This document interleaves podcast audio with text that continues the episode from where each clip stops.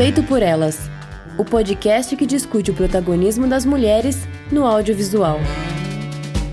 Oi, gente, eu sou Isabel Wittmann. Eu sou Elga Dornelas. E antes do programa começar, a gente quer agradecer as nossas madrinhas Carolina Roncone, Letícia Santinon, Lorena Luz e Isadora Oliveira Prata.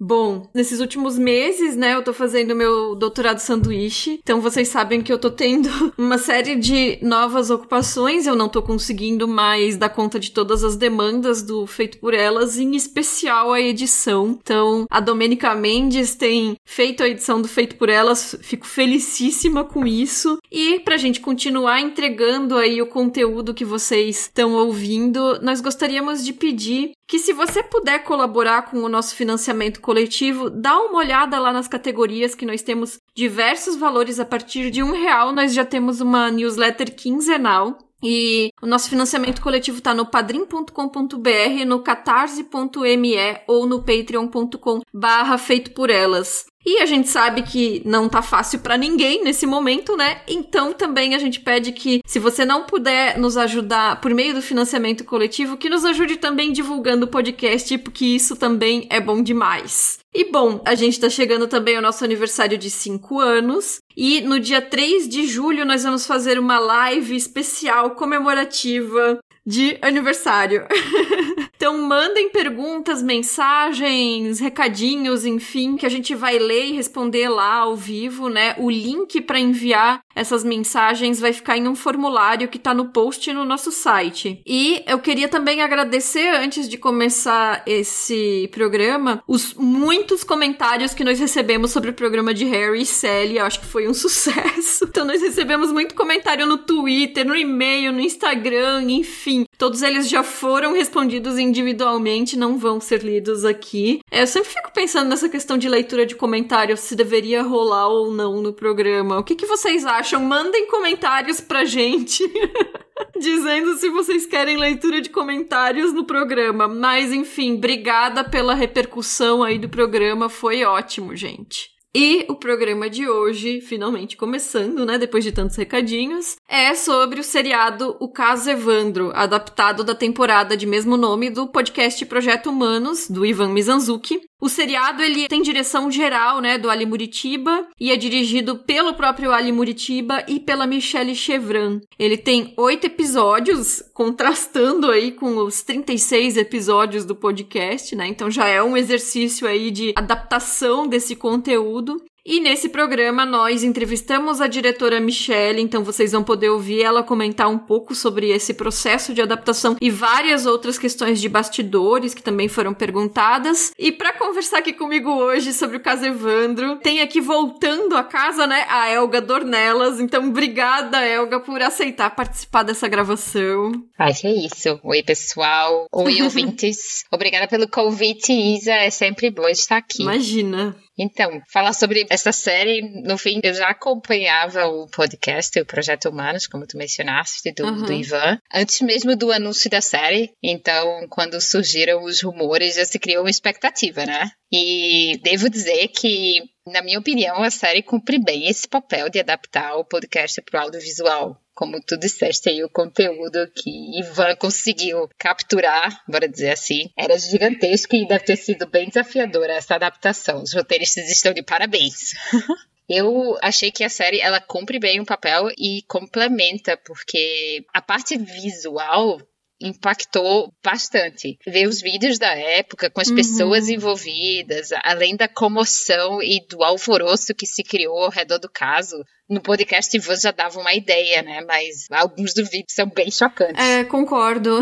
Eu acabei nem falando do que se trata, então para quem não assistiu a série ou não ouviu o podcast, essa conversa vai ter, claro, spoilers moderados, porque a gente vai mencionar alguns pontos, né, da trama e da história, embora sejam fatos reais no final das contas, então qualquer Google sobre as notícias, né, você já vai encontrar esse conteúdo, mas trata, né, tanto o podcast quanto quanto a série abordam o desaparecimento do menino Evandro Ramos Caetano em 1992 no litoral do Paraná, numa cidadezinha pequena chamada de Guaratuba. Posteriormente foi encontrado o corpo desse menino, embora exista aí uma questão sobre isso, nem todo mundo está muito certo sobre isso, mas enfim. E então o podcast, a série, eles abordam justamente a questão do crime e o que acontece posteriormente. Então, as investigações, as acusações, as prisões e os julgamentos posteriores, sendo que um dos julgamentos é o julgamento mais longo da história do Brasil, né?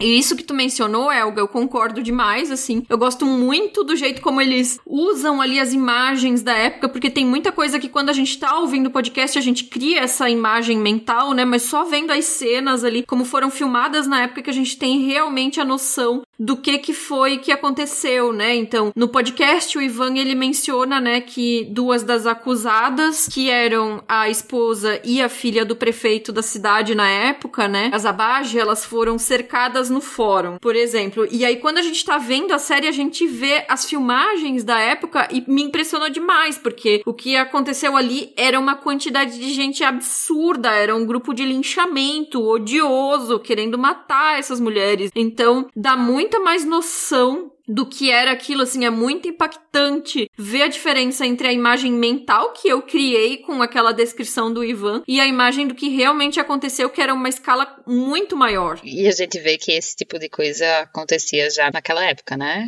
Continua acontecendo, mas já acontecia pois naquela é. época, porque foi bem. Pesado. Eu fiquei pensando bem isso, assim, aquela turba, porque não tem como descrever melhor aquele pessoal, né? É a galera que em 2021 tá gritando bandido bom é bandido morto, né? Então, o Brasil ele tem raízes profundas nos seus acontecimentos históricos e políticos aí que são inegáveis. E eu acho que esse caso também consegue trazer, a gente vai mencionar algumas coisas aí, ele consegue trazer um pouco desse panorama, né? Como que se cria tanto essa sanha de linchamento ali, né? Sem ter dados, sem ter nada ainda concreto a respeito do crime, né?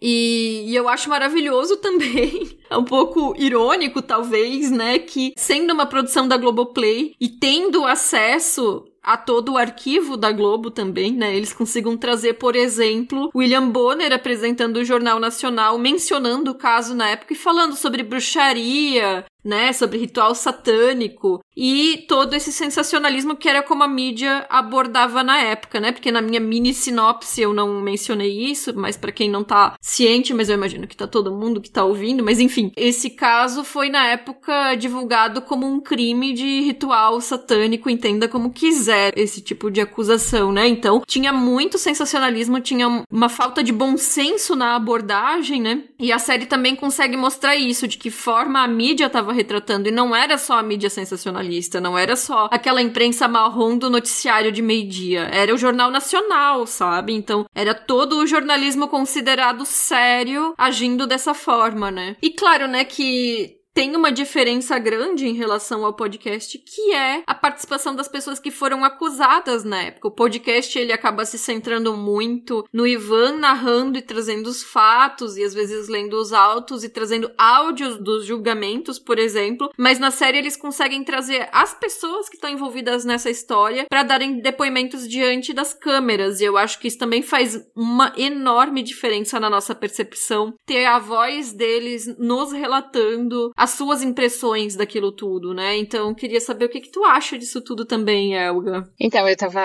dando uma, uma olhada na enciclopédia do Casavandro, que Ivan compilou no Projeto uhum. Humanos, né? Aí eu me lembrei que tinha uma entrevista com as Abages no fim. Eu acho que também tem entrevista, teve o direito de resposta do Diógenes. Então tem algum contato, por mais breve que seja, mas não no, no, da forma que a série conseguiu. Eu acho que também tem o peso de ser algo já com o envolvimento da Globoplay, né? E eu achei que isso foi um diferencial muito legal, que a produção conseguiu trazer essas pessoas que fizeram parte desse evento. Houve entrevistas entrevistas com várias pessoas chaves do caso, a gente pode ver vários dos acusados, os que se propuseram a participar, obviamente, também os advogados, o promotor, e isso complementa o que foi feito já, toda a investigação que já tinha sido feita pelo podcast. Eu achei muito legal, complementa realmente. E também, no caso, juntamente também com as imagens, termina dando uma dimensão, como a gente já mencionou, do impacto que o caso teve, não só na sociedade, mas também na vida dessas pessoas, né, nos diversos graus. E para algumas delas de uma forma terrível. É muito desolador e bem revoltante, né, o que aconteceu tanto com o menino Evandro, uhum. obviamente, mas também ver tudo que essas sete pessoas acusadas enfrentaram e como a vida delas foi moldada por isso. É totalmente compreensível que algumas pessoas tenham vestido a armadura de, por dizer, eu chamo armadura, mas enfim, tenham trazido para si realmente a finalidade de se provar inocente, então realmente ficam sempre participando e estão sempre ativos, mas também, por outro lado, é super compreensível aqueles que tentam virar a página e seguir com a própria vida, né? Porque, como eu disse, eu acho que é bem desolador, é muito triste, é, é uma história muito triste. É muito. É, com certeza. Porque o caso tá completando daqui a pouco 30 anos, né? Isso. É minha vida. É, é isso que eu ia dizer, isso é uma vida, né? E considerando que já eram pessoas, sei lá, 20, 30, 40 anos, né? Então, passou-se a vida deles nisso aí, né? Então a dificuldade de conseguir deixar isso para trás porque não permitem que se deixe isso para trás, né? Com julgamento e cancelamento de julgamento e novo julgamento e tudo mais, né? Como que a pessoa vai seguir com a própria vida por mais que ela queira, né? E aí tem um aspecto que eu acho interessante na série que é pensando aqui que a gente falou, né, nessas entrevistas, eu acho que essa linguagem mista, né? Porque se por um lado ela tem esse aspecto, né, documental de trazer os depoimentos e tudo, e traz também os fatos controversos, fatos que às vezes apontam para um lado, às vezes apontam para o outro em relação à interpretação do crime, né? Que eu acho interessante que em alguns aspectos a série conduz o espectador a questionar e tentar formular a sua própria percepção. Então, pra gente que já ouviu o podcast, a gente já sabe algumas respostas, mas para quem tá assistindo pela primeira vez, pode criar aquela ideia de primeiro, ah, mas então é isso. E aí depois se desmentir, ih, não era isso não, é outra coisa, né? Então eles fazem essa confusão proposital que eu acho bacana, né? É bacana e eu fiquei com uma certa invejinha de não ter visto a série antes do podcast. Assim, eu acho que cria esse dilema uhum. na gente, né? De chegar realmente fresquinho pra série. Mas, enfim, foi uma experiência muito boa do, da mesma forma. É, foi bem conduzido também, né? Mesmo pra gente que já ouviu o podcast, de qualquer forma, né? Mas aí também tem aquele outro aspecto que não chega a ser ficcional, mas tem uma certa dramatização, né? Algumas cenas que são reencenações que são inseridas no meio como uma forma assim de criar uma ambientação daquele momento que a história tá retratando. E aí o que que tu achasse dessa solução dessa misturinha aí do documentário com essas reencenações? Eu achei que essas reencenações foram uma solução criativa para tentar nos mostrar como os fatos se deram ou como eles foram relatados, né? Uhum. Mas ao mesmo tempo eu acho que elas tomaram um tempo grande de tela. O que, obviamente, não é um demérito, é só uma impressão que eu tive. Mas por outro lado, né, nesse aspecto, nessas encenações, a forma que eles se propuseram a ambientar, por exemplo, não a tortura, mas o, o ambiente da tortura, uhum. eu achei muito legal. Que foi, eles mostravam algumas cenas de ambientes vazios, com um eco, gotejar de água de torneira, uma coisa assim meio assustadora, bora dizer assim. E eu acho que mostra um pouco a responsabilidade que a produção e os diretores tiveram ao lidar com o tópico da tortura, né? Porque no fim a tortura vieram pelas fitas, então só tinha realmente o áudio. Uhum. A gente teria que, como ouvinte do podcast, a gente já estava escutando, mas na parte do visual, né? Eu achei que foi uma solução criativa para tentar trazer também esse conteúdo, que era um conteúdo importantíssimo, né, para a série. E a Ainda na parte de ambientação, né? Eu achei bem legal as imagens que fazem alusão aos anos 90. Sim. Muitos dos depoimentos do júri e tudo mais, eles por vezes eles iniciavam sendo passado numa TV antiga, então a gente também ia ver cena de escritório com aquele quadrinho lá, aquele quadrinho, eu me lembro meu pai tem um quadro daquele estilo também. Isso eu achei bem legal, essa tentativa de nos transportar um pouco para a época em que o caso ocorreu, né? Sim, essas imagens que tu mencionou da ambientação ali da tortura, eu penso logo no, no adjetivo tétrico, assim, essa coisa bem assim, a torneira pingando ali, né? Que dá a sensação sem precisar mostrar. Da mesma forma como eu acho que a Michelle até comenta isso na entrevista, já tô dando spoiler. Eles optaram por não mostrar nada que fosse relacionado ao corpo, né? Então eu acho que isso é uma decisão muito acertada tanto em termos de audiovisual, porque não tem necessidade de criar a imagem do choque pelo choque, mas também em respeito às pessoas, né? Porque isso não é um filme de terror, né? Isso não é um slasher, né? Isso é a vida real, né? Então, era uma criança de verdade, né? Sim, e a família estaria vendo também. Eu acho que já foi exposto tanto, né? Então, evitar essa exposição nesse momento, eu acho que foi bem acertado também. Total. E isso que tu falou dos anos 90, na abertura, no primeiro episódio, eu logo reparei a, a lata de Nescau em cima da mesa, sabe? São uns detalhes assim tão. Não vou dizer bestas, assim, né? Porque é óbvio que foi tudo muito pensado, né? Mas é tão sutil, tipo, como que acharam uma lata de Nescau, sabe? E foram lá e botaram em cima da mesa, enfim é claro, né? Quem tá acostumado a trabalhar com recriação de época no audiovisual sabe onde encontrar essas coisas, né? Mas afeta porque a gente viveu aquele momento também, né? Eu e tu, pelo menos, que somos mais ou menos dessa geração, né? Em 92 eu tinha exatamente sete anos também. E eu lembro. Em 92 eu tinha quatro. Então, mas eu lembro como que era o medo naquela época dessa coisa de criança sequestrada, porque eram muitos casos. Eu tava lá no interior de Santa Catarina, né? Então era perto ali, né? Mas assim, a gente ouvia falar de muitos casos de crianças desaparecidas e eu não tenho certeza se o que eu me lembro é esse caso do Evandro em específico, porque eu não tenho idade para ter esses detalhes, né? Mas eu lembro de vários casos de, do quanto que os adultos tinham medo da gente passar por uma situação dessa, né? E, e tinha todo um cuidado, enfim. Então, assim, também é uma situação de proximidade, né? As ambientações nos deslocam temporalmente para aquele momento, mas para quem não viveu aquele momento também é uma maneira de conseguir traduzir, né? Sim, total.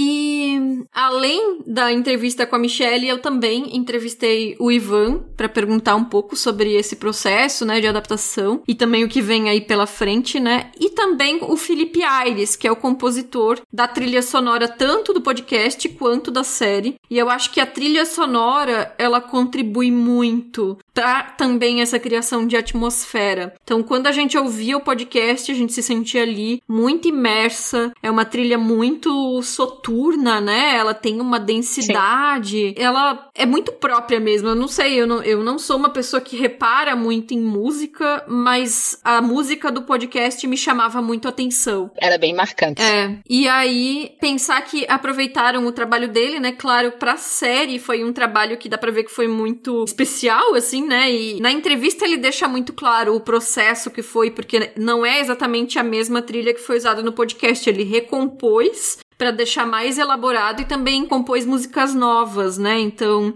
é um outro aspecto que eu gostei muito, né? Que eles conseguiram trazer o Felipe Aires também para dentro da série. Acho que isso enriqueceu também a realização da série. Aí eu até fiquei pensando, né, se eu convidava o Ivan e o Felipe para essa entrevista. Porque a gente nunca entrevistou nenhum homem aqui no Feito por Elas.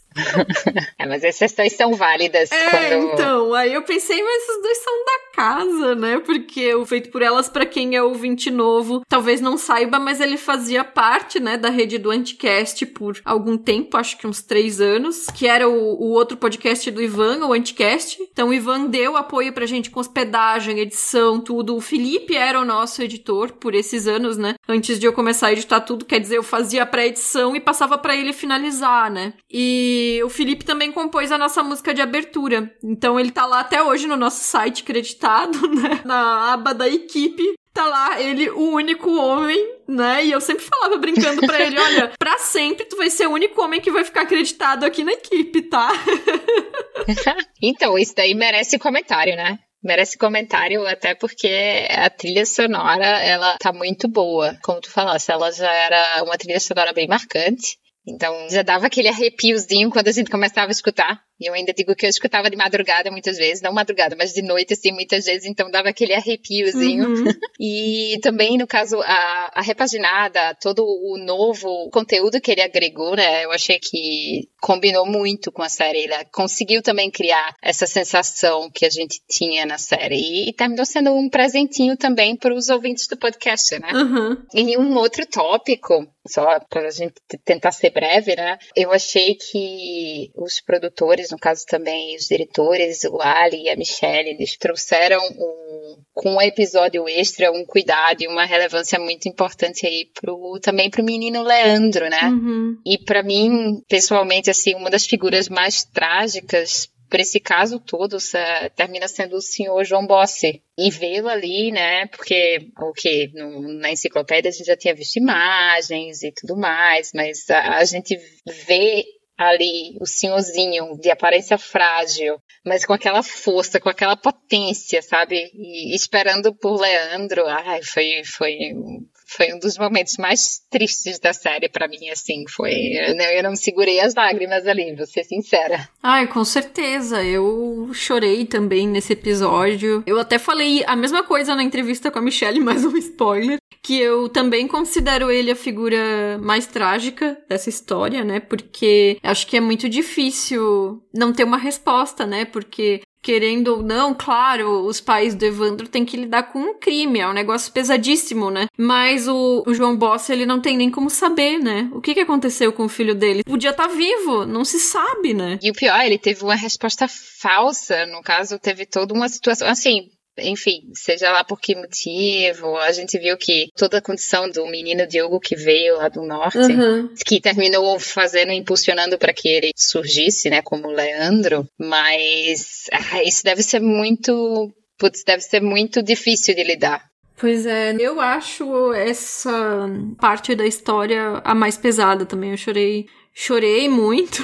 e eu espero, assim, que a família tenha ficado satisfeita com a série, porque no final das contas o, o Sr. João Boss ele não pôde assistir o resultado final, né? Ele morreu antes do lançamento da série. E como eu falei para Michelle até durante a entrevista, a gente assiste a série como um seriado, né? Mas são histórias reais, de pessoas reais, até como diz o próprio Ivan, né, no slogan ali do Projeto Humanos, né? Mas são pessoas que sofreram de maneiras diferentes, né? Cada uma ali na sua tragédia pessoal, né? E por isso também que eu acho que é tão importante que os acusados agora estão pedindo reparação pelas situações que eles passaram e tudo. E pensar também que o Brasil, ele ainda tá carregando, né, essas heranças, esse passado, dessas práticas, esses métodos da ditadura até hoje, né? E eu acho que isso é um dos aspectos que a série deixa tão claro essa relação direta, essa genealogia claríssima entre os métodos da polícia militar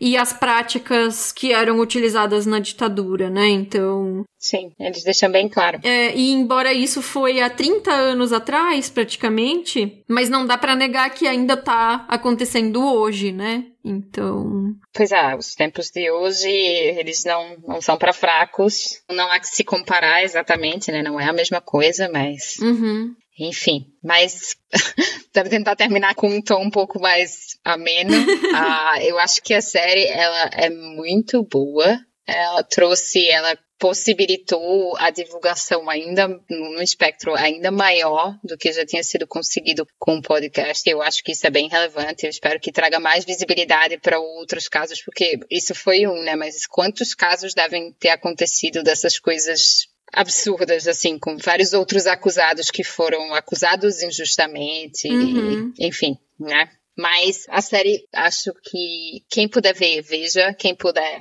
divulgar, divulgue, porque vale a pena. Vale muito a pena. E eu acho também, sem exagero algum, que é um, em certa medida, um marco no audiovisual seriado televisivo brasileiro, porque, primeiro, né, claro, o mais óbvio é a primeira adaptação direta de um podcast e também é o primeiro seriado true crime brasileiro que é um gênero que faz um sucesso enorme no exterior, né? E aí tá chegando aqui agora. Mas também justamente por essas qualidades, esses méritos técnicos que a gente tá mencionando, e não só técnicos, por essa repercussão, né? Em termos do que que tá gerando de discussão, do que que as pessoas estão vendo agora, né? Com essa história. Então, acho que realmente vale muito a pena assistir, até para entender todo esse contexto que a gente tá mencionando, né? E para quem quiser saber um pouco mais sobre os bastidores, sobre como que foi todo o processo de adaptação do podcast para série, as etapas de produção, todas as decisões que foram feitas e o que mais que vai ser feito daí para frente, porque vai ter mais, já digo spoiler aí. Ouça agora a entrevista que eu fiz com a diretora do caso Evandro, a Michelle Chevron. Primeiramente, bom dia, Michele. Obrigada por aceitar o nosso convite, né? Por se disponibilizar a participar dessa entrevista. Eu queria começar te parabenizando pelo teu trabalho no caso Evandro. Ah, obrigada. Então, a gente está muito feliz com o sucesso da série. Tem muita gente é, dando feedback pelas redes sociais. A gente lê muita coisa legal no Twitter e Instagram, enfim. Então, as pessoas estão realmente muito felizes, assim, muito, muito satisfeitos com o resultado da série, né? Porque muitas delas já tinham ouvido o podcast, já conheciam o trabalho do Ivan. Então é muito bom porque a gente sabe que são pessoas exigentes, né? A gente sabia que eles esperavam muito da, pela série, enfim. Então tem sido bem, bem legal. Pois é, a série ela já nasceu com, digamos assim, um público cativo garantido por causa da audiência original do podcast, né? E também é a primeira série em formato de true crime do Brasil, né? Então é. é um formato que é muito popular, né? Conta pra gente que tá ouvindo aí sobre esse início, de quem que partiu a ideia de adaptar o podcast para o formato audiovisual, como é que foi essa negociação? Legal. Então, a Maíra Lucas, que é a, a CEO da Glass, né, a dona da, da produtora Glass, uhum. soube que o Ivan estava produzindo esse podcast antes mesmo dele lançar soube da pesquisa do Ivan, soube que ele estava produzindo um podcast sobre esse caso, e a Maíra é aficionada por True Crime, ela já ouviu todos os podcasts sobre True Crime, ela já tinha visto todas as séries, então ela entrou em contato com o Ivan lá atrás, nessa etapa de pesquisa, e falou para Ivan, eu acho que seu, esse podcast rende uma série, e fechou um contrato já de adaptação com o Ivan lá atrás, antes dele lançar o podcast. E quando o Ivan lançou o podcast, foi um sucesso danado, a Maíra falou, pronto, eu já sabia que ia ser um sucesso e aí começou a negociar com, com os streams, né, as emissoras, os canais, e fechou com o Globoplay depois que realmente já tinha estourado o podcast, então o próprio as pessoas do, os executivos do, do Globoplay que conheceram o projeto já conheciam o podcast do Ivan, já gostavam do trabalho. Então, a Maíra foi essa pessoa que teve a visionária, assim, né? Que a gente fala, que teve essa essa visão de, de, de enxergar lá na frente que o podcast poderia se tornar uma série, uma série de sucesso. Nossa, que bacana. Então, na verdade, a ideia de fazer a série é, surgiu primeiro e aí depois é que se fechou com a plataforma, né? Exatamente. É, o projeto foi pensado, foi imaginado pela produtora, pela Maíra, Maíra Lucas. Uhum. Aí, é, uma vez que ela pensou nesse projeto de série, formatou esse projeto, ela apresentou para os canais, enfim, na época ela estava negociando com Netflix, Globoplay e fechou com Globoplay. E em que momento, quer dizer, não sei nem se isso aconteceu, né? Mas você chegou a ouvir o podcast assim inteiro ou Sim. como que foi isso? Então, primeiro a Maíra convidou o Ali Muritiba para ser o diretor geral da série por conta uhum. do, do histórico de trabalhos do Ali e, e o Ali começou a ouvir o podcast e ficou muito impressionado. Ele comentou comigo: Nossa, Mi, tô ouvindo aqui um podcast do projeto que me convidaram para ser diretor-geral. Estou muito impressionado com o trabalho, com a história.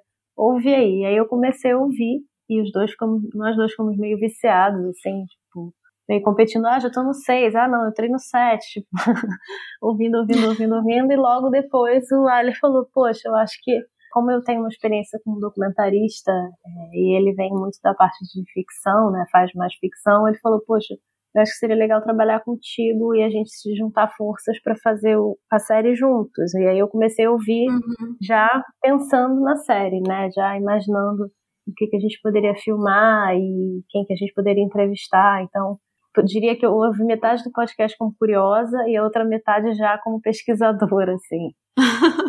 Interessante. Aproveitando que você mencionou, né, a questão de dividir a direção, esse processo todo, né, com o Ali, né, eu queria uhum. te perguntar também como que foi esse, esse trabalho, assim, vocês tiveram algum tipo de negociação, visões opostas sobre alguma coisa para fazer, ou foi tudo mais fluido, como é que foi? É, o que aconteceu? Quando é, de fato, o projeto, é, os roteiros já estavam numa etapa mais final e a gente ia começar a pré-produção, o Ali estava fazendo um longa, o longa dele, que é o Deserto Particular, filmando na Bahia. Ele estava muito ocupado. E então eu comecei a assumir um pouco a frente dessa, nessa questão das reuniões já de pré-produção e reunião com o advogado para entender o que, que a gente podia falar, o que a gente não podia falar, enfim. E a pesquisa de personagem foi uma coisa que eu mergulhei muito, porque era muita gente, a pesquisadora não estava dando muito conta e, uhum. e, ah, principalmente era difícil, algumas pessoas não queriam, falavam para ela, ah, não, não quero falar. E aí eu entrava no circuito para explicar qual ia ser a abordagem, enfim, tentar convencer. Então, é, esse trabalho foi um trabalho bem, bem intenso e a gente fez isso, assim, acabou que a gente se dividiu nesse sentido. No primeiro momento, eu liderando essa etapa de pré-pré-produção, até o Ali ficar disponível. Aí, na pré-produção, né, que é quando a gente de fato já começou a ler os roteiros, fazer análise técnica de roteiro, realmente entrar em contato e agendar as entrevistas, mas a gente sempre meio se dividindo nesse sentido, assim, por exemplo, eu em algum momento resolvi fazer as pautas das entrevistas, assim. A gente tinha combinado os roteiristas mandarem pra gente, mas eles também ficaram um pouco sem tempo e aí as pautas não chegavam. Eu sentei e falei, não, eu vou escrever essas pautas porque fiquei muito preocupada de da gente não conseguir abordar todos os assuntos. Eu pensava assim, cara, eu preciso garantir que a gente vai ter todos os assuntos que a gente precisa sendo falados por alguém. Então, eu montei um uhum. pouco esse esquema é, de, de, de, pensar, não, quem vai falar do DNA? Essa é essa pessoa. Quem vai falar do corpo? Essa é essa pessoa. Quem vai falar do, da investigação? Vai ser essa pessoa. Tentar meio que montar um quebra-cabeça de entrevistados e aí as pautas ficaram super ricas e super completas. Então, foi isso. A gente foi meio que se dividindo, o Ali tomando mais decisões a respeito de tipo de carro, qual é o figurante, roupa, a roupa que vai usar, enfim, decisões mais referentes à dramatização, eu um pouco mais focada nas pautas, mas em algum, em vários momentos a gente trabalhou juntos, assim, teve algumas pautas que a gente fez juntos, assim, as pautas dos advogados, por exemplo, do advogado de defesa e do promotor, as decisões de como filmar as cenas, né? A gente sentava todos os dias e decupava junto, né? Então, ah, a gente vai filmar a cena da, da mãe de trás, ela chorando, vai fazer um close da mão dela com a foto do filho, enfim, todas essas decisões estilísticas também a gente pensou junto. Então, na verdade, foi um trabalho bastante coletivo. A gente tem divergências em relação às teorias do que, do que de fato aconteceu, mas a gente decidiu que a gente não ia é, que a gente ia apresentar os fatos como o Ivan fez né, no podcast, a gente ia dar todas as versões, enfim, a gente ia apresentar as versões e a gente achava que realmente o público poderia funcionar como um grande júri, né? Assim, o público vai uhum. decidir. Então a gente faz isso e a gente ouve muitas teorias até hoje. Assim, as pessoas assistem a série, não, eu tenho certeza que foi o fulano que armou tudo e que matou o menino, enfim, todo mundo tem alguma certeza, assim, e a gente é, enfim, colocou essa questão de discordar de lado e fez a série de um jeito que é isso, que a gente apresentasse todos os fatos e cada um decidisse a sua tese, né, da melhor maneira, que, da forma como acredita mais, né. Sim, mas e você pode falar qual que é a sua teoria sobre a série ou, ou tu prefere não não falar assim para não criar uma imagem em torno do caso? Não, eu assim, uma coisa que a gente, por exemplo, não concorda aí quando eu falei, falo isso na frente do Ivan, o Ivan quer me matar. Eu acho que eu acho realmente que o corpo pode não ser do menino, assim, eu acho que o DNA foi forjado, mas aí eles uhum. ficam enlouquecidos. Não, não foi, porque tinha um fêmur e tal. Então, assim, esse foi, um, esse foi um dos pontos. Eu acho que o Ivan pode estar vivo. Eu acho que não, morreu com certeza, enfim. E aí a gente fica nessa eterna é, questão, assim. Outro dia até a Beatriz Abad me mandou uma mensagem dizendo que um rapaz apareceu no. É, e ele realmente parece que o Ivan apareceu no Facebook dela, falando que ele não sabe a infância dele, que ele não se lembra, que ele não tem foto nenhuma da infância, que ele não tem certidão de nascimento, porque os pais dizem que perderam uma mudança, e que ele acha que ele pode ser o Evandro, enfim, que ele tem uma mancha. Aí já começa uma loucura, assim, a Beatriz não dormiu, ficou assim, meu Deus, é o Evandro, querendo fazer DNA, enfim, então é isso, assim, tem, eu acho que tem essa questão, assim, metade das pessoas que acreditam que o Ivan está vivo e uma outra metade que confia no DNA, no teste de DNA e acha que ele está morto, enfim. Então, são muitas, muitas teorias, né? Muitos mistérios. Muitos mistérios, exatamente. Essa etapa que você mencionou de pré-produção e todo esse preparo, né, do que, que ia ser abordado na série, né? Eu imagino que isso deva ter dado um trabalho imenso, porque o podcast tem 36 episódios e aí a série se limitando a oito, né? E ainda assim conseguindo fazer isso ficar super fechadinho, assim, super amarrado, né? Como que foi isso? Vocês tiveram que optar por deixar alguma coisa de fora? O que, como que vocês fizeram para conseguir amarrar tudo de uma maneira que vocês considerem que abarcou, assim, realmente a trama? É, assim, a gente sabia que era, esse era o nosso grande desafio, né? A gente tinha um conteúdo muito extenso, o próprio processo era muito extenso, muitas páginas, muitos volumes, né? E, e a gente sabia que a gente não ia não ia ter o tempo que o Ivan teve no podcast de dar todos esses detalhes, de fazer. O Ivan faz muitas ponderações, o que é muito bom no trabalho dele, porque torna bastante isento. Então, o que, que a gente pensou, assim, isso eu acho que eu falo para todo mundo, que a magia do Caso Evandro começou nos roteiros, né, na etapa de roteiros, porque isso foi um trabalho uhum. realmente de, dos roteiristas de pensar o que, que a gente precisa contar na série para que as pessoas compreendam a história de fato começou no roteiro, né? Então, assim, a gente sabia que a gente precisava falar, por exemplo, que existia ali uma rivalidade política na cidade, a gente sabia que a gente precisava falar como que a mídia cobriu o caso, enfim, a gente escolheu alguns uhum. temas que a gente acreditava que eram muito relevantes para a história e seguiu assim. Eu acho que a gente conseguiu contemplar bastante coisa, assim. E eu acho que o que ajudou é que, diferente do podcast, que a gente tem praticamente a onipresença do Ivan e algumas entrevistas pinceladas né, ao longo da série do podcast, na série de TV, né, da série do Globoplay, a gente tem muitos entrevistados, então isso deu uma diversidade para a gente. É, são muitas vozes falando, né? E isso ajuda a ter essas teses e ter esses, todos esses temas abordados de uma forma bem variada, né? Então você tem ali no, no, episódio do corpo o Valmir Batu falando, não, aquele corpo não era o do Evan. Aí você tem um perito especialista em DNA falando, não, DNA foi feito da maneira correta, é uma tecnologia que até hoje é aplicada.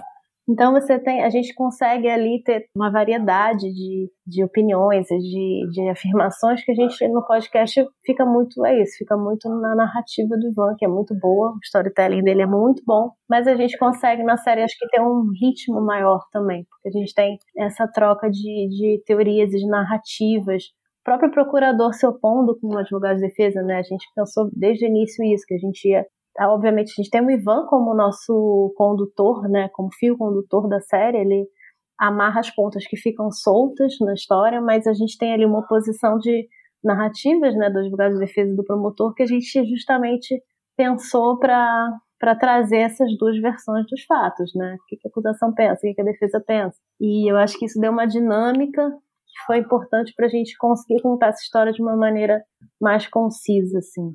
É esse aspecto de que você mencionou de trazer a forma como a mídia cobriu na época, né? É muito bom é. isso, porque enriquece muito a gente ver a forma sem cuidado mesmo, né? E aí a gente vê a diferença da abordagem do, do próprio podcast e da série, que não são abordagens sensacionalistas, né? E as chamadas da uhum. época eram muito sensacionalistas. É, eu diria assim, como o Markowitz é, usou o termo prato cheio para defesa, eu diria que as, as, confissões foram um prato cheio para a imprensa da época, né, para a mídia, uhum. porque uma vez que você confessa e até se descobrirem por que essas pessoas confessaram, né, a que preço elas confessaram, você já já na época a imprensa atribuiu uma culpa a essas pessoas por conta dessas confissões, assim, foi uma culpa muito instantânea, assim, você vê pelas palavras que são usadas, pelos próprios uhum. repórteres nas passagens, tipo, é, e, e, os acusados confessaram crime, os bruxos, tipo, já se referindo a eles como uhum. bruxos, uhum. né? Quer dizer, se comprou muito facilmente, essa, essas confissões foram compradas muito facilmente pela imprensa, pela mídia, é, a análise que a gente faz na série, é a Cristina Padiglione, que é uma jornalista especializada em TV, ajuda a gente a fazer, é que a gente estava saindo de um período de ditadura militar, a, era a reabertura, a própria mídia, né, estava estudando, entendendo como que que poderia exibir, o que não poderia exibir, né, enfim, e, e aí aconteceram umas aberrações, né, umas bizarrices na TV e começaram a produzir muita coisa nesse gênero. Teve a novela Vamp, teve Ilha das Bruxas na TV Manchete, muita coisa no gênero terror. Então ali também tinha uma coisa de pânico satânico rolando, né, na, na mídia também, enfim, casos de assassinatos de crianças e rituais de magia negra. Então, é isso, o assunto estava muito é, em voga né, naquele momento. Por isso que a gente acha que a imprensa acabou surfando muito na onda desse caso, nesse sentido de falar de magia negra, de falar de ritual. E eu acho que foi importante fazer essa análise, porque a gente também, falando da mídia, a gente também fala sobre a questão do preconceito religioso, né? Quer dizer, é muito em função do desconhecimento do que, do que são as religiões de descendência africana, nas religiões afro-brasileiras, surgiram essas, essas é, confusões, né, de essas eh, rotulações mesmo preconceituosas a respeito do que aconteceu com o menino, enfim. Então, foi bem importante a gente fazer essa meia, não é uma meia culpa, né, porque a imprensa mudou muito, evoluiu muito ao longo dos anos, e hoje em dia a gente sabe que a abordagem é muito mais cuidadosa, mas mostrar um pouco, escancarar um pouco essa, essa abordagem e mostrar para as pessoas, olha, muito do que aconteceu nesse caso tem a ver com, é, com a forma como a mídia cobriu o caso. Então, tem ali um papel da imprensa fazendo esse trabalho de quarto poder, né? Uhum. E sobre esses depoimentos, né, essas entrevistas que vocês realizaram para a série, né, principalmente envolvendo aí os acusados, as pessoas que estavam mais diretamente relacionadas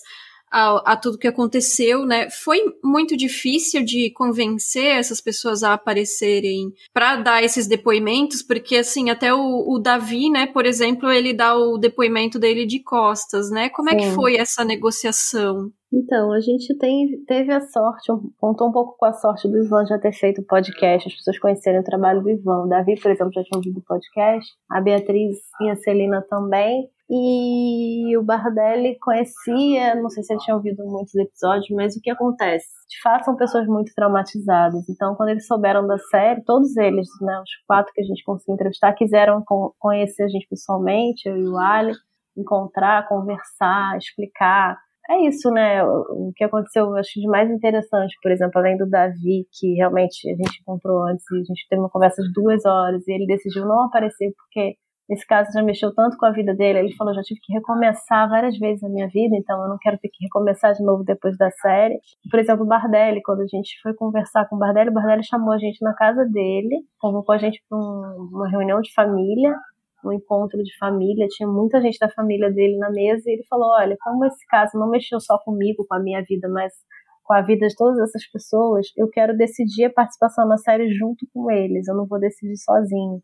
E a gente falou, eu e o Ali, explicou como ia ser a série, como é que a gente ia conduzir as entrevistas, que ele ia falar, se ele não quisesse falar sobre as torturas que ele não precisava falar, enfim, a gente teve todo ali um trabalho de convencê-lo, e ele foi perguntando para todas as pessoas, para a mulher dele, você acha que eu devo participar? Você acha que para a irmã? Você acha que eu devo participar? Para as filhas? Então, eu achei super uhum. interessante, assim, bonito, porque, de fato, essas pessoas sofreram, todas elas sofreram muito com essa história, então, realmente decidir isso em conjunto foi bem importante. Todas e todas pensaram assim, não. Inclusive o Davi falou isso esses dias para mim. Ele falou: eu só decidi participar dessa série porque eu quero colocar uma pá de cal nessa história. Eu quero botar um ponto final nessa história. E eu acho que essa série vai ser importante para isso, assim. Então, é, muito da decisão veio disso. Assim, vamos falar desse assunto por uma última vez, sabe? Nossa, é, isso é muito pesado, né? Porque por mais que esteja sendo serializado e tudo e a gente consuma como entretenimento, mas é a vida dessas pessoas, né? Que foi marcada uhum. por décadas, né? E aí pensando Exato. nas fitas, né? Quando o Ivan recebeu as fitas que confirmam tortura do, dos acusados, a série já estava em andamento, né? Vocês já estavam filmando, né?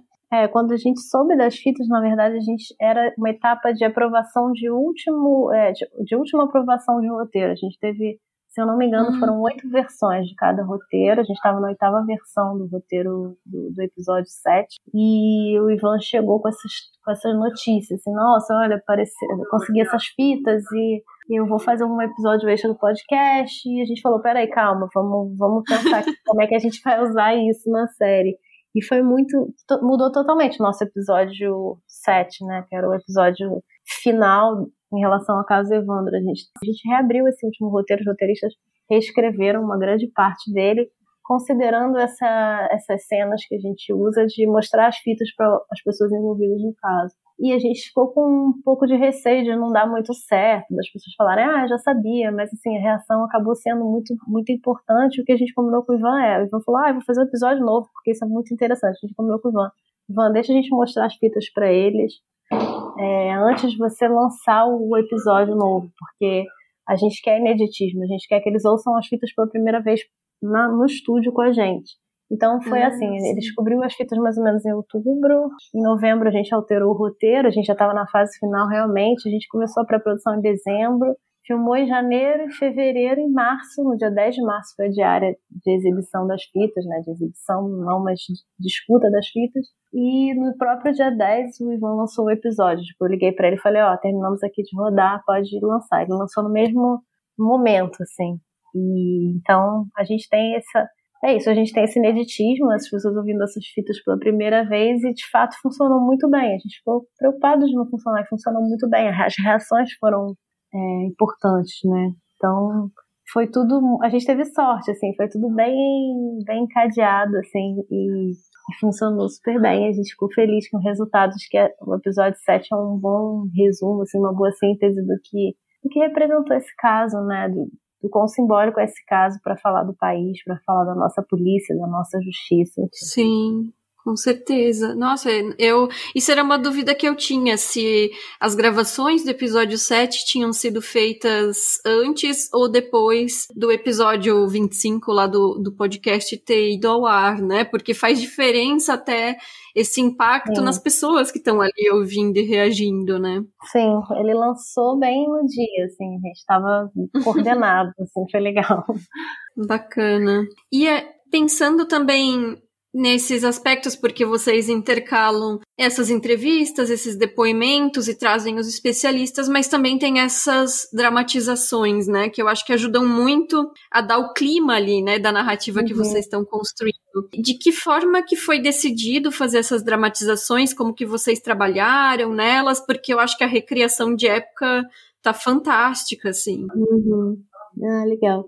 É, a gente então, a gente até chamava quando a gente estava fazendo as reuniões de concepção artística e, e, é isso, de concepção artística, de pensar a série, a gente, a gente chamava essas dramatizações de climatizações ou ambientações, justamente uhum. porque a gente queria dar esse viés de, de criar o clima, não tanto de reproduzir. A gente não queria fazer uma coisa estilo é, você decide ou linha direta.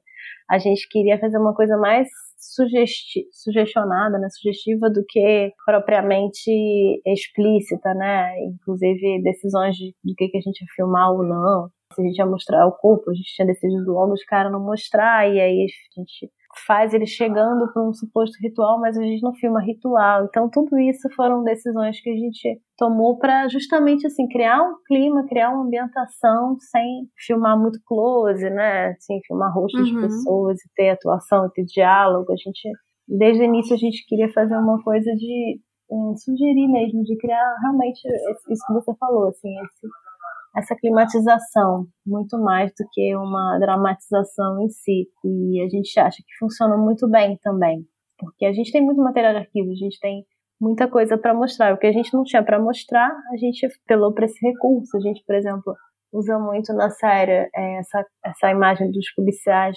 rodando pela cidade, né?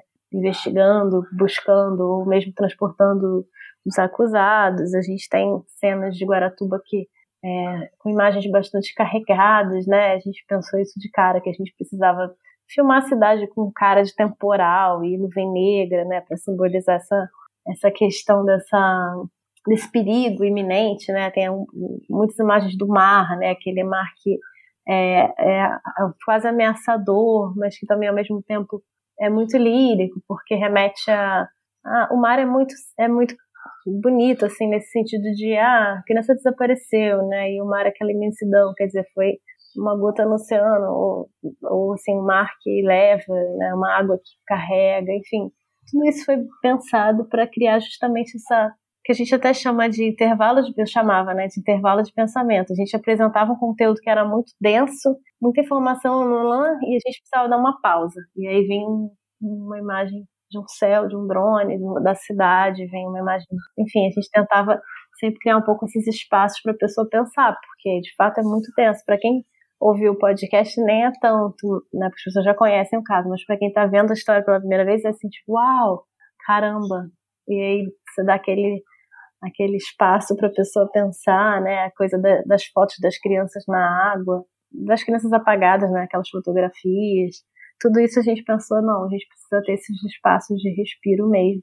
E foi importante, eu acho. Sim. E ainda sobre essas dramatizações, né? O Carlos Carvalho, que é nosso ouvinte, também é colega jornalista, mandou uma pergunta. Ele perguntou sobre a seleção de elenco, porque, como ele diz, os atores são muito parecidos com os personagens, né? Se deu muito trabalho, se tem alguma curiosidade dessa seleção. Ah, isso é ótimo. Então, a gente sabia que a gente teria bastante trabalho de achar esses atores. É, obviamente, foi um trabalho super importante da Consuelo, que é, foi a nossa produtora de elenco, de achar essas pessoas parecidas. Mas o que eu digo sempre, assim, uma vez que a gente achava uma pessoa parecida, mas nem tanto, existiu ali um trabalho de caracterização que foi feito pela nossa maquiadora, pela Ana Chon, uhum. de é isso, cabelo, maquiagem, figurino, aí foi a Isbela brasileira figurinista que trabalhou com a gente, que criou, para é isso, para caracterizar a pessoa, para deixar a pessoa parecida. Então, na verdade, assim, é um, foi um trabalho duplo, né, do produtor de elenco, de trazer esse elenco parecido e também da caracterização, de transformar essas pessoas nas pessoas reais, assim. A gente, por exemplo, no julgamento da Beatriz e da Celina, que é a cena, é uma das cenas dos episódios mais pro final, né, entra no 6, se não me engano, entra no 6 e no 7 o julgamento delas, de 98. A gente é, filmou, né, algumas cenas, a gente tinha ali um cabelo, a Beatriz na época tinha um Chanel no cabelo, e a atriz tinha um cabelo comprido, então ela mandou fazer uma peruca parecida, enfim, tudo isso foi criado realmente propositadamente, então dá uma sensação maior, assim, nossa, estão muito parecidos. O Humberto, que é o ator que faz o Diógenes, por exemplo, ele de fato é parecido com, com o Diógenes da é época. Muito. Ele é muito parecido. Mas tem uma coisa ali do cabelo, né? Do tipo de penteado, o tipo de roupa que o Diógenes usava na época. Então a gente é isso, a gente teve um trabalho de pesquisa é, da, tanto da Ana Chão, da maquiadora, quanto da, da Isbela, de assistir os materiais mesmo de arquivo, olhar os figurinos, né, os figurinos né, as roupas da época, os cabelos da época, é, teve também, me lembro da a peruca da, da Maria, da mãe do, do Evandro, que é um cabelo bem, tipo, um corte de cabelo bem anos 90. Então tudo isso foi, foi bem, bem legal, assim, de ver essa pesquisa. Assim. Elas realmente, como a gente tinha muito arquivo, isso foi uma, uma grande vantagem, a gente pôde pesquisar mesmo, olhar e ah, a roupa que a Beatriz estava usando no dia que ela foi presa, o casaco, e a gente reproduziu muita coisa. E isso realmente foi um trabalho que eu fico de cara, assim, foi muito, muito bem feito. Sim, é, é, muito bom. Até aquele é. rapaz da bicicleta, que eu não lembro mais é o nome dele. É, Sim. a primeira vez que ele apareceu, eu fiquei pensando, nossa, mas não parece muito, porque nas filmagens que ele tá mais velho, ele tá com o cabelo curto, e na bicicleta curto. ele tá com o cabelo comprido. E aí, quando mostra a imagem dele mais jovem, na época do acontecido em 92, eu fiquei, nossa, mas é igual. É igual. Então exato. são escolhas muito precisas para aqueles momentos que estão sendo retratados, né? Sim, isso era uma, uma preocupação nossa. Eu me lembro, por exemplo, Bardelli. A gente, no arquivo, tinha muito pouco material do Bardelli na época que ele foi preso, como ele era. E aí eu me lembro que na época eu pedi, Bardelli, você pode me mandar umas fotos suas de quando você era jovem? Então, a gente teve também essa esse contato com os próprios personagens da série, de tipo, buscar essas referências, né? Porque é isso, a gente precisava o Davi, por exemplo, o Moa, que foi o ator que fez o Davi, é muito parecido. E é engraçado porque foi coincidência. O Ali estava andando na rua lá em Curitiba e a gente ainda não tinha fechado quem ia fazer o Davi. Ele encontrou o Moa. E aí ele chegou em casa falando, encucado, falando, gente, eu acho que o Mo é parecido com o Davi quando era jovem. E aí a gente foi olhar as fotos e falou, gente, realmente, assim, se alongasse o cabelo, porque ele tinha cabelo curto, né, na época.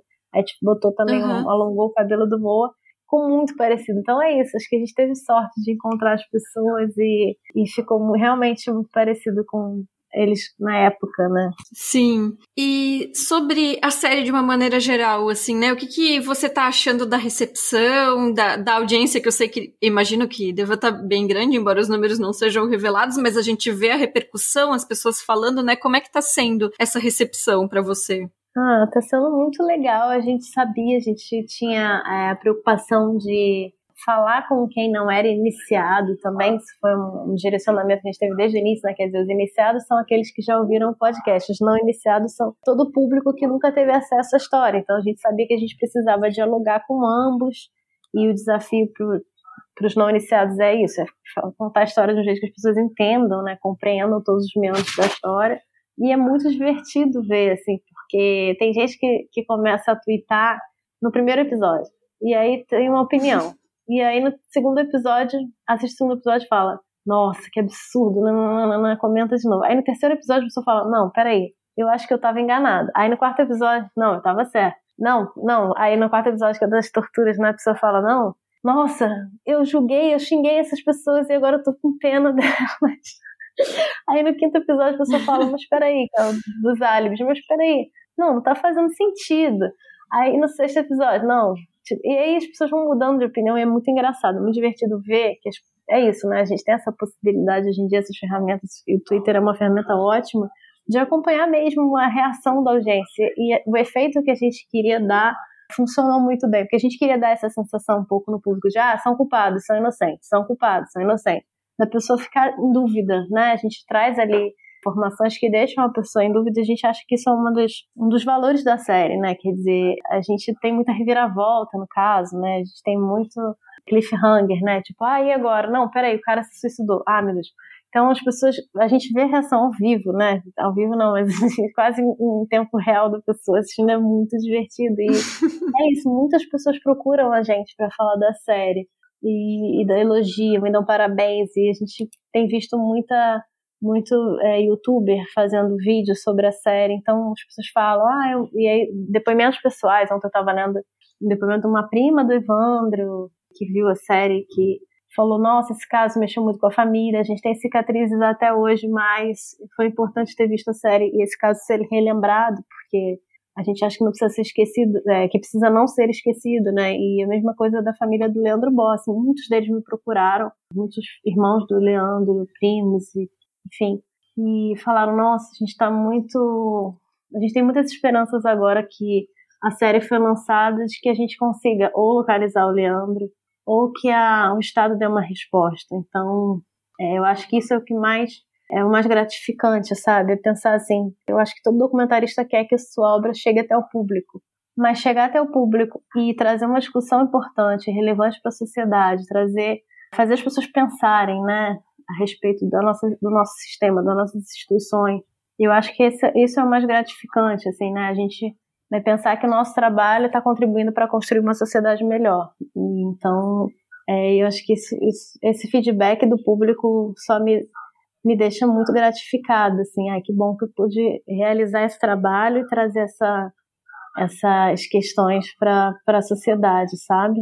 Sim, é, inclusive o pai do, do Leandro Bossi, o senhor John Bossi, e eu vi esses dias o, a tua postagem no Instagram, né, porque ele faleceu uhum. recentemente, e eu considero ele uma das, se não a figura mais trágica dessa história toda, né, porque ele enfim, faleceu ainda tentando buscar uma resposta que nunca veio, né? Isso é muito triste pensar, né, nessa nesse pai em busca desse filho que nunca foi encontrado, né? Mas uhum. pensando assim no impacto da série e agora com a notícia de que os acusados vão entrar é, na justiça, né, para pedir o uhum. anulamento do julgamento, alguma coisa assim, né? Uma reparação, é. É, isso. Eu acho que vai, é interessante para vocês também pensar nesse impacto, né? Porque não é só a narrativa, não que tenha um problema em ser só a narrativa, né? Mas assim, tá tendo realmente um impacto nas pessoas, na sociedade, na forma como as pessoas estão é, refletindo sobre o nosso passado de ditadura e as nossas heranças, né, em termos de tortura, o que, que ainda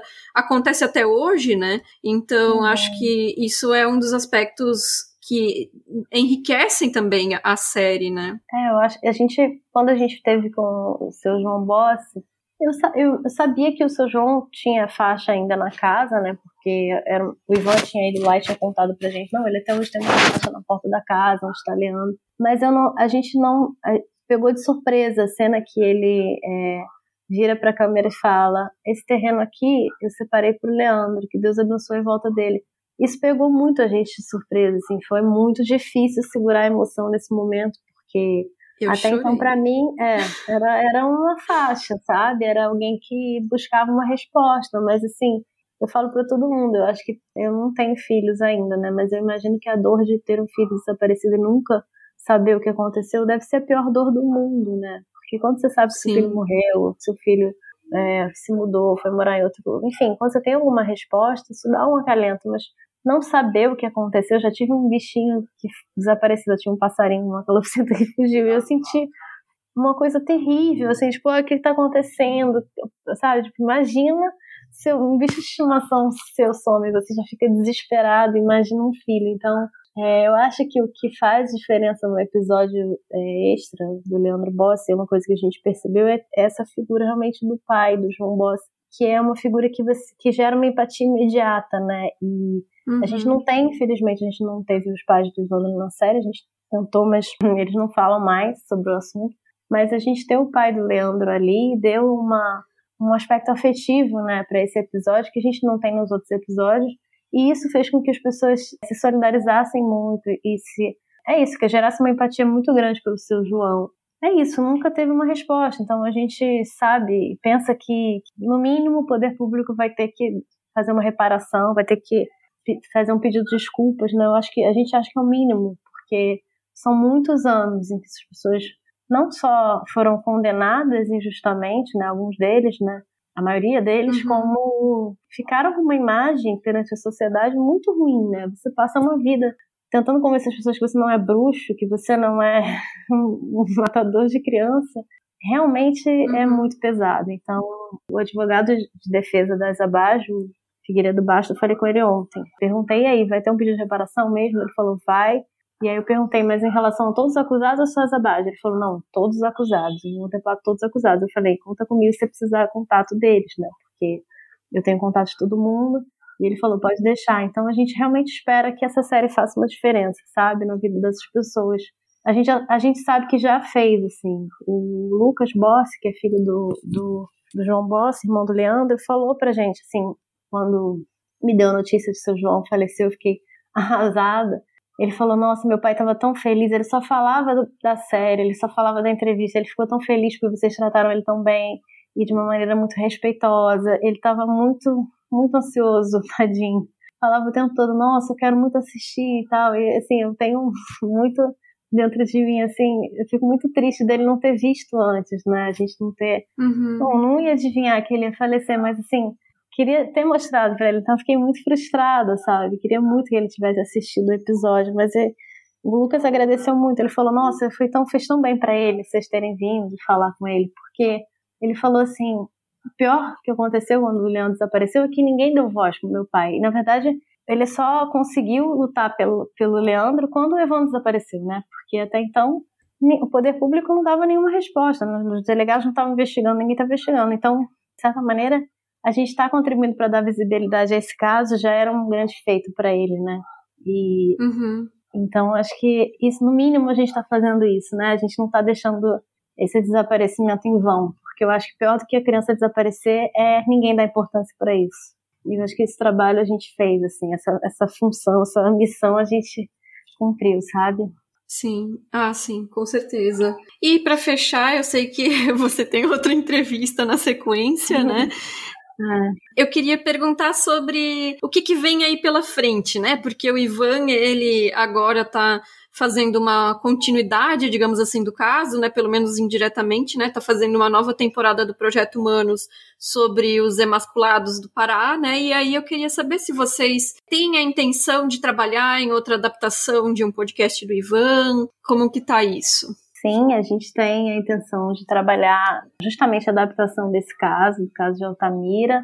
A gente já está conversando aí sobre o desenvolvimento de uma série sobre esse assunto e é um, eu acho que é ainda mais cabuloso do que o caso Evandro, porque envolve uma seita, envolve um serial killer, a gente tem muitos meandros aí nesse caso de Altamira, e muitas crianças assassinadas e masculadas, enfim, um, um caso muito chocante, mas tem muito, é engraçado como tem ligação com o caso Evandro, assim, já estou trabalhando na pesquisa, né, e você vê assim, desde fofocas, é, fofocas, né, rumores da cidade entrando na investigação, você tem pessoas que, como o Edésio, que viram, mas que dão depoimentos depois de meses, você tem pessoas que são julgadas sem provas, quer dizer, tem muita coisa, muito é, muita conexão com o caso Evandro nesse sentido, assim, de, de ah, tipo, são, são, eles são os culpados, então vamos lá, tipo, eu acho que reflete muito realmente como a nossa polícia investigativa e criminal no Brasil não tem recursos, né? A gente vê essas séries americanas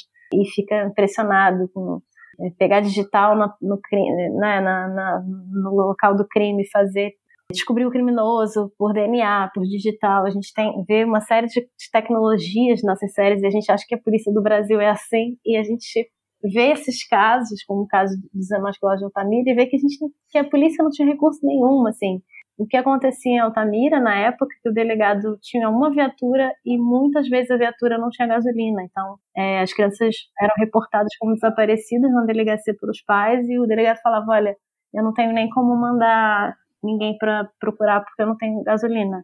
E às vezes, uhum. muitas vezes o exército, tem um batalhão do exército lá em Altamira, muitas vezes o exército fazia esse trabalho de busca das crianças e encontrava os corpos, porque a polícia não tinha recurso. Então, é um Brasil profundo, é um Brasil que é muito duro, porque você vê que as vidas não têm nenhum valor assim perante o poder público, né? E então é bem bem pesado, mas a gente sabe que a gente precisa contar essa história por essas crianças e também por essas famílias que vêm lutando por todos esses anos por uma resposta. Como aconteceu, por exemplo, no Maranhão, famílias que perderam seus filhos e foi comprovado que foi o Chagas, né? Elas uhum. foram indenizadas pelo Estado, elas receberam, recebem uma pensão. Em Altamira, essas famílias nunca receberam, nunca tiveram nenhuma compensação por esse desaparecimento, por essas mortes, enfim. Então, é isso. Acho que a gente precisa contar essa história e escancarar um pouco como é que a gente lida com alguns problemas, né? É, enfim, no Brasil para ver se a gente consegue melhorar, porque realmente é, é, eu sempre falo pro Ivan, se isso tivesse acontecido no Rio, em São Paulo, né, esses assassinatos, enfim, provavelmente teria um outro desdobramento, mas como é no interior do Pará, uma cidadezinha pobre, as crianças são, a maioria delas de origem humilde, a coisa caminhou de um jeito muito muito ruim. Então, eu acho que a gente precisa falar disso, sabe? Uhum, maravilha. E já tem alguma previsão, alguma data nesse sentido, assim? É, a gente está produzindo, está desenvolvendo a série. O podcast, provavelmente o Ivan quer terminar desenvolvimento dos roteiros até o final do ano, para já começar a lançar no, no início do ano que vem os episódios. A gente deve fazer etapa de desenvolvimento até setembro, de setembro até março a gente faz os roteiros e deve filmar a série de a, partir de março até abril, maio, junho, por aí. Então, é, o podcast vem antes. O podcast deve vir mais ou menos no início, no início do início para o meio do ano que vem. E a série deve ser só no outro ano, mas assim, tudo muito indefinido por conta da pandemia. É, a gente não sabe se vai conseguir filmar ainda no Pará por conta da, né, do Covid uhum, e tal, mas, mas, é isso. O plano é esse. Então, obrigada, Michelle. Obrigada por ah, essa conversa, por essa entrevista. Foi um prazer conversar com você sobre o caso Evandro. Obrigada. Eu que agradeço. Fico feliz de vocês terem me chamado. Eu acho que é isso. Acho que não só realizar esse trabalho, ter essa, essa, é, esse retorno do público, mas também o reconhecimento de de vocês, assim, é muito importante. Ah, que bom. Bom, além de ter conversado com a Michelle, eu também conversei com o Felipe Aires, que, como eu mencionei, é o compositor da trilha sonora do podcast e da série O Caso Evandro. Foi rapidinho, mas eu fiz algumas perguntas para ele, mandei ali na DM e ele me mandou os áudios de resposta. Então, primeiro eu pedi para ele contar um pouco sobre o processo de composição. Se ele pensa em que tipo de atmosfera ele quer para cada momento, como que funciona essa criação. Oi, Isa, tudo bom? Obrigado aí pelo convite para falar um pouco sobre o caso Evandro, trilha sonora, né? Então, você tinha me perguntado sobre o processo de gravação, de composição. Dá para contar um pouquinho assim como é que foi desde a, do, de quando a gente começou a trabalhar pro podcast, né? Se eu não me engano, há três ou quatro anos atrás. E agora para esse momento novo, começou ano passado. Então foi um processo de composição bem diferente para mim do que geralmente acontece para trilhas sonoras, porque inicialmente a gente não tem imagem, né, no podcast. Então a música ela tem uma função bem importante de narrativa, né? Não que quando tem imagem também não tenha, mas a gente só tá falando de som, né? De áudio, de uma narração, das fitas, do Ivan contando a história e da música tentando apoiar essas narrativas, né? De alguma forma e também conduzir o humor, né? Os climas das pessoas que estão ouvindo. Então, o legal nisso e ainda mais de ter trabalhado com o Ivan nisso, é que eu fiquei muito livre para compor o que eu achava legal dentro desses humores e climas, né? Então, o Ivan me mandou algumas mensagens sobre.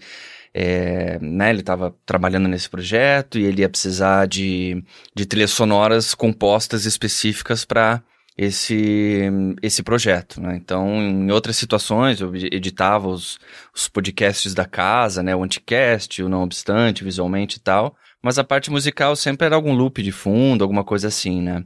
Então ali a gente precisava realmente ter uma abordagem de compor, compor trilha sonora mesmo. Então eu peguei toda essa, essa coisa da, da abordagem de, de trilha sonora, trilha sonora para filme e transpus isso para o podcast e de uma forma um tanto mais livre na, na, na, na parte de processo de composição e climas, né? O Ivan, ele mandou assim, cara, eu preciso de tantas músicas de terror, tantas músicas de suspense, tantas músicas ou temas de alívio, de frustração, de esperança, coisas assim, né? Ele foi me mandando ideias de climas que ele precisava, mas não necessariamente que tipo de música deveria ser. Então aí eu fiquei muito livre, porque toda a instrumentação, é, ritmos e estilos musicais eu fui realmente compondo como se eu estivesse compondo músicas para mim, assim, para um disco meu, por exemplo, né? Então tem coisas de pós-rock, por exemplo, tem coisas mais orquestrais, tem coisas mais noise e, e barulhentas de synth, tem mais ambiências, texturas e tudo mais. Então foi, eu fui muito livre nisso. E acho que isso funcionou muito bem, porque aí a trilha sonora teve uma personalidade muito grande, né? Porque são, em geral, assim, se você vai compor uma, compor uma trilha que ela tem que ficar meio de fundo, essas trilhas elas acabam servindo como uma cama sonora e não sempre como temas musicais e tal, né? Claro que sempre tem temas e tudo mais, mas em situações é, mais genéricas, a trilha ela tem essa função mais de cama, né? E eu queria realmente trazer essa coisa meio de, de cinema. Opa, vamos então fazer temas, vamos é, criar músicas que as pessoas possam lembrar dessas músicas e relacionar aquela música com alguma situação específica, né? O tal do leitmotiv, né? Quando você cria um tema que ao ouvir aquela, aquele tema você relaciona isso a alguma personagem ou alguma situação específica. Então foi legal que no podcast rolou fazer isso, assim, por, por essa liberdade mesmo de troca com o Ivan. E era massa, assim, às vezes o Ivan me mandava uma mensagem, tipo, cara, eu preciso de uma música meio assim. Por exemplo, sei lá, a música do trailer, né, do, do da, de quando acho que iria estrear a temporada, ou voltar a temporada. Ele me mandava umas referências, e aí, assim, ele falava, cara, precisava de uma coisa que fosse crescendo dessa forma. Então, às vezes, ele me dava um direcionamento também. E eu ia lá, ia trocando essa ideia com ele e ia rolando, assim. É, é, legal quando tem essa troca e a gente vai correspondendo à expectativa, porque o, o diretor ou o criador e tal, ele tem uma ideia sonora do que ele quer, mas às vezes ele não tem as ferramentas para transformar aquilo em, em, música, né, de alguma forma. Então aí que entra o meu papel também, né, fazer essa ponte entre a vontade do, da direção e do, da criação para a trilha sonora, né. Então é bem importante ter essa conversa e estar tá de ouvidos abertos e trabalhar para o podcast ou para a série, né? Essas, essas obras elas não são para música. A minha música tá lá para enaltecer isso, né? E não para estar tá em primeiro plano.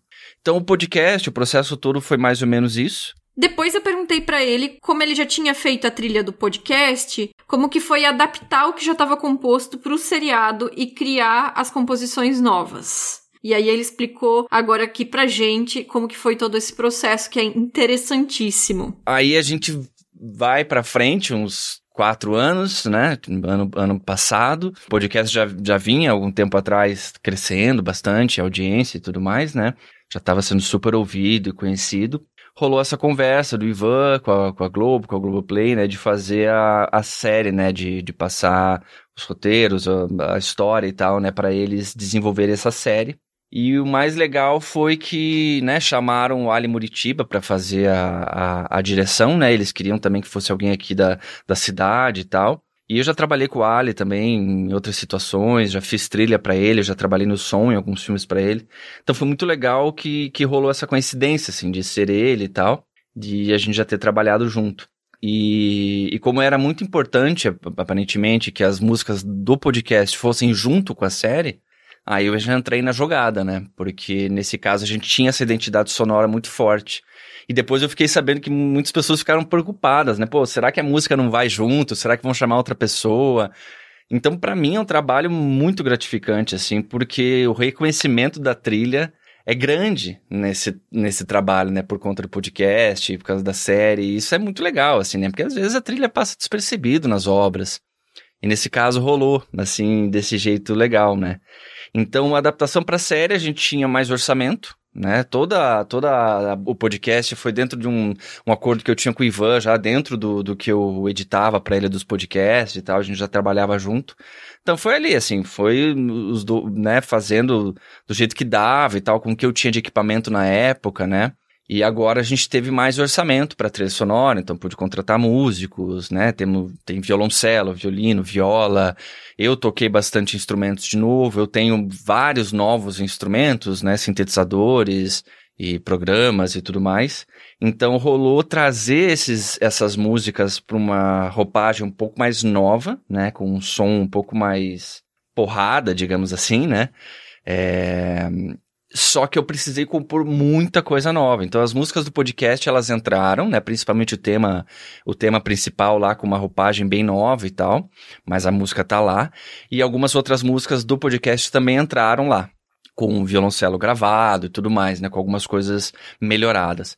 Mas eu precisei compor muita música nova, assim. Eu tô, imagina, no podcast eu acho que foram umas 19 ou 20 músicas. Pra série, a gente tá falando de umas 50 músicas, né? Contando, claro, umas, as, as 15 ali do podcast, mais ou menos, que entraram. Nem sei se foram 15. Que, que sejam 10 do podcast, sei lá. Mais uns 30 ou 30 e poucos temas eu tive que fazer pra série, porque a abordagem é outra, né? Agora a gente tem a imagem, a gente tem alguma, mais um elemento para dialogar, né? No podcast é a minha música e a voz do Ivan. Então são dois elementos. Agora a gente tem três elementos, que é a imagem, a narração, é a entrevista e música. Então a música ela tem que ter um papel um pouco mais mais leve, digamos assim, né? Não não intro, não se intrometer tanto, né? É porque tem muita informação acontecendo toda hora, o respiro é muito menor. Então a música tá lá, ela tá pontuando vários elementos, várias situações, vários humores. O legal é que a trilha ainda teve essa função na, no, no documentário. Né? A trilha não virou só um papel de fundo, assim, ela realmente tem ali a personalidade dela.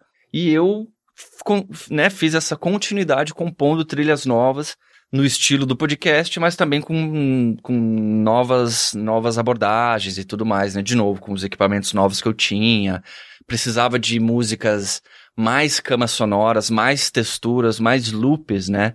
É, para série, às vezes a trilha precisa ser repetida mais vezes. Então, uma música que é com começo, meio e fim, tipo uma música que eu faço para um álbum ou como eu fiz para o podcast mesmo, às vezes ela, ela não funciona. Ela precisa se repetir um pouco mais vezes. Ela precisa ter um elemento mais mais comprido, né, digamos assim.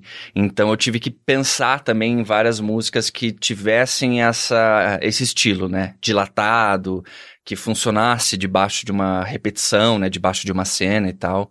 E aí é um processo de composição longo, assim, foi um ano compondo e tal, e daí esse ano a gente começou a fazer as edições finais, né, porque a, essas músicas vão para montagem, a montagem corta os episódios, monta o episódio, monta a música do jeito que eles acreditam que funciona, e aí isso volta pra gente editar, né? Então, volta pro estudo de pós-produção, editar diálogo, editar um monte de coisa, fazer foley e tudo mais. E para mim volta também essa parte de editar a música que eles montaram lá, né? Então, às vezes eles pegam a música, cortam, eu tenho que vir aqui refinar esse corte ou trocar esse corte por alguma outra coisa, né? Então, é um processo bem longo assim, é um processo bastante longo. Mas o legal é que nesse momento eu já tive uma equipe maior, né? Alguém para fazer a mixagem, masterização para mim, né? Que foi o Ramon. É, tive os músicos para gravar os instrumentos, tive estúdio. Então foi um processo grande e bem recompensador, assim, bem gratificante, sabe? Eu acho que é isso. Não sei se teria mais alguma coisa para falar sobre, assim, eu acho que tá sendo super legal a recepção das pessoas sobre a trilha, assim, eu fico muito feliz, assim, as pessoas felizes de ver meu nome lá, felizes de, de que me chamaram para fazer a trilha, né? Acho que na cabeça das pessoas, como eu disse, como era uma produção da Globo, alguma coisa a mais, a gente iria perder o controle um pouco disso, e isso foi muito legal, né? Toda a produção da Glass e tudo mais, que foi quem produziu e montou essa equipe, de criar essa equipe coesa e, e massa, assim, de pessoas que já trabalharam juntas e tal. E ficou um trabalho final muito lindo, assim, né? Eu, eu assisto e escuto com muito orgulho, assim, tudo isso, né? E o mais louco é isso, é a gente ter feito isso lá muito tempo atrás. O Ivan, não sei quais eram as pretensões do Ivan, mas eu imagino que nunca teria sido chegar nesse lugar, né, de que chegou. Ele queria fazer um negócio legal, obviamente. Mas eu, quando compus as músicas, eu tava ali me divertindo com ele também, compondo como se eu estivesse compondo pro meu disco, pirando mesmo, sabe? Pô, hoje eu vou compor uma música Pô, quero colocar uma guitarra com umas bateras pós-rock, com uns noises e tudo mais. Vou me divertir hoje compondo uma parada. E aí eu compunha, mandava para ele, ele curtia, falava, beleza, tamo aí, usa do jeito que você quiser. Então esse processo inicial nosso, sem pretensões, assim, foi muito massa de lembrar e de saber que justamente essa não é uma falta de pretensão, mas lidar com isso sem uma expectativa gigantesca, porém de, de corpo e alma na parada, né? É, uma coisa é você não esperar que aquilo vai estourar, outra coisa é você não se dedicar, né? E a gente se dedicou muito, né? Tipo, é, a gente deu tudo que tinha para aquilo, assim, sabe? Eu curti demais e compus, de novo, como se fosse um disco meu, assim, sabe? Como se fosse algo que eu fosse querer lançar. Inclusive, a, a trilha do podcast tá lançada, né? Ela tá nas nas plataformas digitais, né?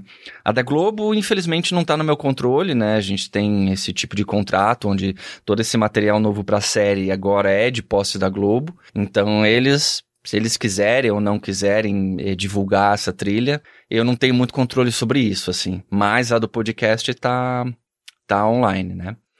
Então acho que é isso, Isa. Tá bom? Abraço e valeu pelo convite. Ah, é claro, quem quiser conhecer o trampo, né? É, continuar em contato, é só me achar no Instagram, Felipe Underline Aires. E aí lá também tem os links para as outras coisas, canal do YouTube. Eu tô sempre postando vídeo, tocando alguma doideira aqui, os synths, harpa e outras piras. Então tá tudo meio que compilado lá no Instagram. Abraço. Por fim, eu conversei com o Ivan por WhatsApp mesmo, rapidinho também, né? Porque ele tá aí super ocupado já trabalhando na próxima temporada do Projeto Humanos, já queremos. E ele também me mandou as respostas em áudio. Então, primeiro eu perguntei sobre, depois do sucesso que foi o podcast, né? Como que foi trabalhar na consultoria do roteiro da série, porque ele tá acreditado como consultor de roteiro, né? E se em algum momento ele teve que desapegar de alguma coisa, tipo assim, ai, meu bebê sabe? Nessa coisa da liberdade criativa mesmo. E aí, como que foi para ele também ver o resultado final, que também foi um sucesso, como tinha sido o podcast. Oi, Isabel. Vou te mandar então aqui as respostas, tá? Então, desde que eu fui convidado, né, porque os direitos para adaptação para série foram vendidos antes mesmo do podcast ir ao ar, né? Isso foi porque a Maíra Lucas, que é a dona lá da Glass, a produtora, ela era ouvinte do Anticast, meu outro podcast, e lá eu já tinha falado que ia fazer sobre o caso Evandro, ela deu uma pesquisada, se interessou, entrou em contato comigo, e ela acreditou no processo, no projeto, né? Então, uh, ela, ela confiou muito no meu trabalho, então ela já uh, comprou os direitos antes mesmo do podcast ir ao ar e já tinha pedido para que eu fosse consultor também quando os direitos da série fossem vendidos. Então, daí, daí depois o Globoplay comprou, daí teve a produção toda, enfim, né? Daí isso já é outra história. Mas é desde o primeiro momento eu já assumi que assim é, audiovisual não é a minha praia. É, eu tinha certeza que a Maíra ia achar a gente muito competente para trabalhar junto, então foi muito, é, foi um, foi um desapego muito fácil, assim, na verdade. Eu confiei neles e eu sabia que o pessoal que estava trabalhando comigo era muito competente. Quando a gente começou a sala de roteiro, já tinha acho que uns 14 episódios publicados, então uh, o pessoal, eu sabia, eles já tinham ouvido o podcast, então a coisa foi. Hoje já tinha 24 episódios publicados, não vou lembrar agora exatamente, mas já tinha bastante episódio publicado, o pessoal chegou na sala de roteiro já com tudo ouvido, então a gente pôde daí alinhar tudo mais fácil. Daí a sala de roteiro foi basicamente a gente conversando sobre possibilidades do que, que ia acontecer e tudo. E eles foram muito, uh, foram muito atenciosos com tudo, né? Então, uh, não foi problema nenhum. Eu sabia, confiava plenamente no trabalho do pessoal e é, eu, eu podia ajudar eles em decisões mais difíceis. Em seguida, eu perguntei sobre o fato dele estar trabalhando na próxima temporada do Projeto Humanos, como eu já mencionei, né? Sobre os emasculados de Altamira, dessa vez com muito mais estrutura do que o caso Evandro, que ele trabalhou praticamente sozinho, né? E que a Michelle já tinha me adiantado que a roteirista que trabalhou na temporada do caso Evandro da série já estava trabalhando junto com o Ivan na elaboração dessa nova temporada do Projeto Humanos para facilitar aí a futura adaptação televisiva, né? Então eu perguntei para ele como que tá sendo essa diferença. Tá sendo bacana, né? Porque essa foi uma das coisas que eu sentia falta no, na produção do podcast do Caso Evandro, que era ter gente com quem conversar uh, sobre toda vez que eu queria tomar uma decisão ou, ou quando eu queria seguir um caminho ou outro. Então, ter ter gente trabalhando comigo desde o início uh, na pesquisa, fazendo reuniões direto para a gente poder conversar e, e, e, tomar alguns caminhos e levantar algumas perguntas. Isso tem sido muito rico para mim, né? De, de poder ter, é, de novo, gente que entende do processo, que entende do caso, gente que é competente, é, em quem eu confio no trabalho também. Então, está sendo muito gratificante e principalmente está tornando o trabalho muito mais rápido. O caso Evandro demorava muito para ser feito porque eu fazia primeiro nas minhas férias, né, quando eu tinha tempo para sentar e fazer alguma coisa. E agora, não apenas isso, eu não estou sozinho. Então, eu posso delegar algumas tarefas, algumas pesquisas. Então, tem sido muito, muito rico todo o processo. E essa era uma decisão que eu já tive desde o início, né? De trazer alguém que trabalhou na série do caso Evandro, que já conhecia a história e que daí poderia também facilitar na transição para adaptação para a série de TV, ter aqui na equipe do podcast, né? Então daí eu chamei a Tainá, que foi uma das roteiristas da série de TV, e do caso Evandro, e agora ela também vai poder ser essa figura que faz uma ponte melhor entre a produção do podcast e a sala de roteiro da série de TV, né? Então, está sendo um processo diferente, mas o bom é que toda a produção do Caso Evandro ajudou a, a, a conhecer alguns atalhos, né, de todo esse processo. E por fim, eu perguntei se o Ivan consegue adiantar pra gente o que esperar da próxima temporada, tanto do podcast como da série, e se já tem datas. E aí eu tenho que fazer uma observação para vocês, que é quando eu entrevistei a Michelle, e vocês devem ter percebido que ela falou um pouco ali sobre essa questão da segunda temporada, essa segunda temporada da série não estava confirmada. Ela comentou comigo em off, falou que eles já estavam trabalhando, né? Mas eles não tinham como confirmar ainda ainda, porque, enfim, o Globoplay estava nesse processo de financiamento, mas sempre pode ser engavetado no meio do caminho, né? E ela solicitou que isso fosse retirado na edição. Só que alguns dias depois, né, da entrevista, veio a confirmação pro público, né, de que a série realmente ganhou a luz verde, tá liberado aí. Então ela autorizou deixar esse trecho no programa finalizado. Obrigada, Michelle. e aí pro Ivan eu já perguntei sabendo, né, que a série vai ser feita também para televisão, não só pro podcast. Então aqui o Ivan vai comentar o que que eles têm planejado até agora. A gente ainda não tem data definida e eu tô falando que a gente vai fazer na. Eu espero que no primeiro semestre do ano que vem já tenha pelo menos o podcast no ar, né? Isso aí vai. O problema é que a pandemia atrapalhou tudo, né? A gente queria ir para Altamira, a gente agora não sabe mais se vai conseguir ir, mas é, eu posso adiantar que é um caso que tem que ele é bastante diferente do caso Evandro, ele tem algumas similaridades, né, mas o andamento dele é diferente e ele trata de outros problemas, né? Toda, eu acho que casos criminais me interessaram, uh, principalmente por por eles serem retratos de partes do Brasil que geralmente a gente não presta muita atenção, não olha com, com a devida profundidade que mereceria, né? Então, o caso Evandro, ele olha para fundo de algumas partes estruturais do nosso sistema penal que são importantes a gente passar a fazer uma reflexão pública sobre isso. E o caso de Altamira já vai ter outros, outras, outros elementos nesse sentido também, que são tão complicados e complexos quanto caso Evandro, mas eles têm outras peculiaridades, né? Então isso a gente vai ver, vai ser, vai ser interessante a gente poder explorar esse caso é, de uma maneira que mostre, ok, existem esses problemas que a gente apontou no caso Evandro, mas existem esses outros problemas também aqui sobre Altamira. Acho que é isso.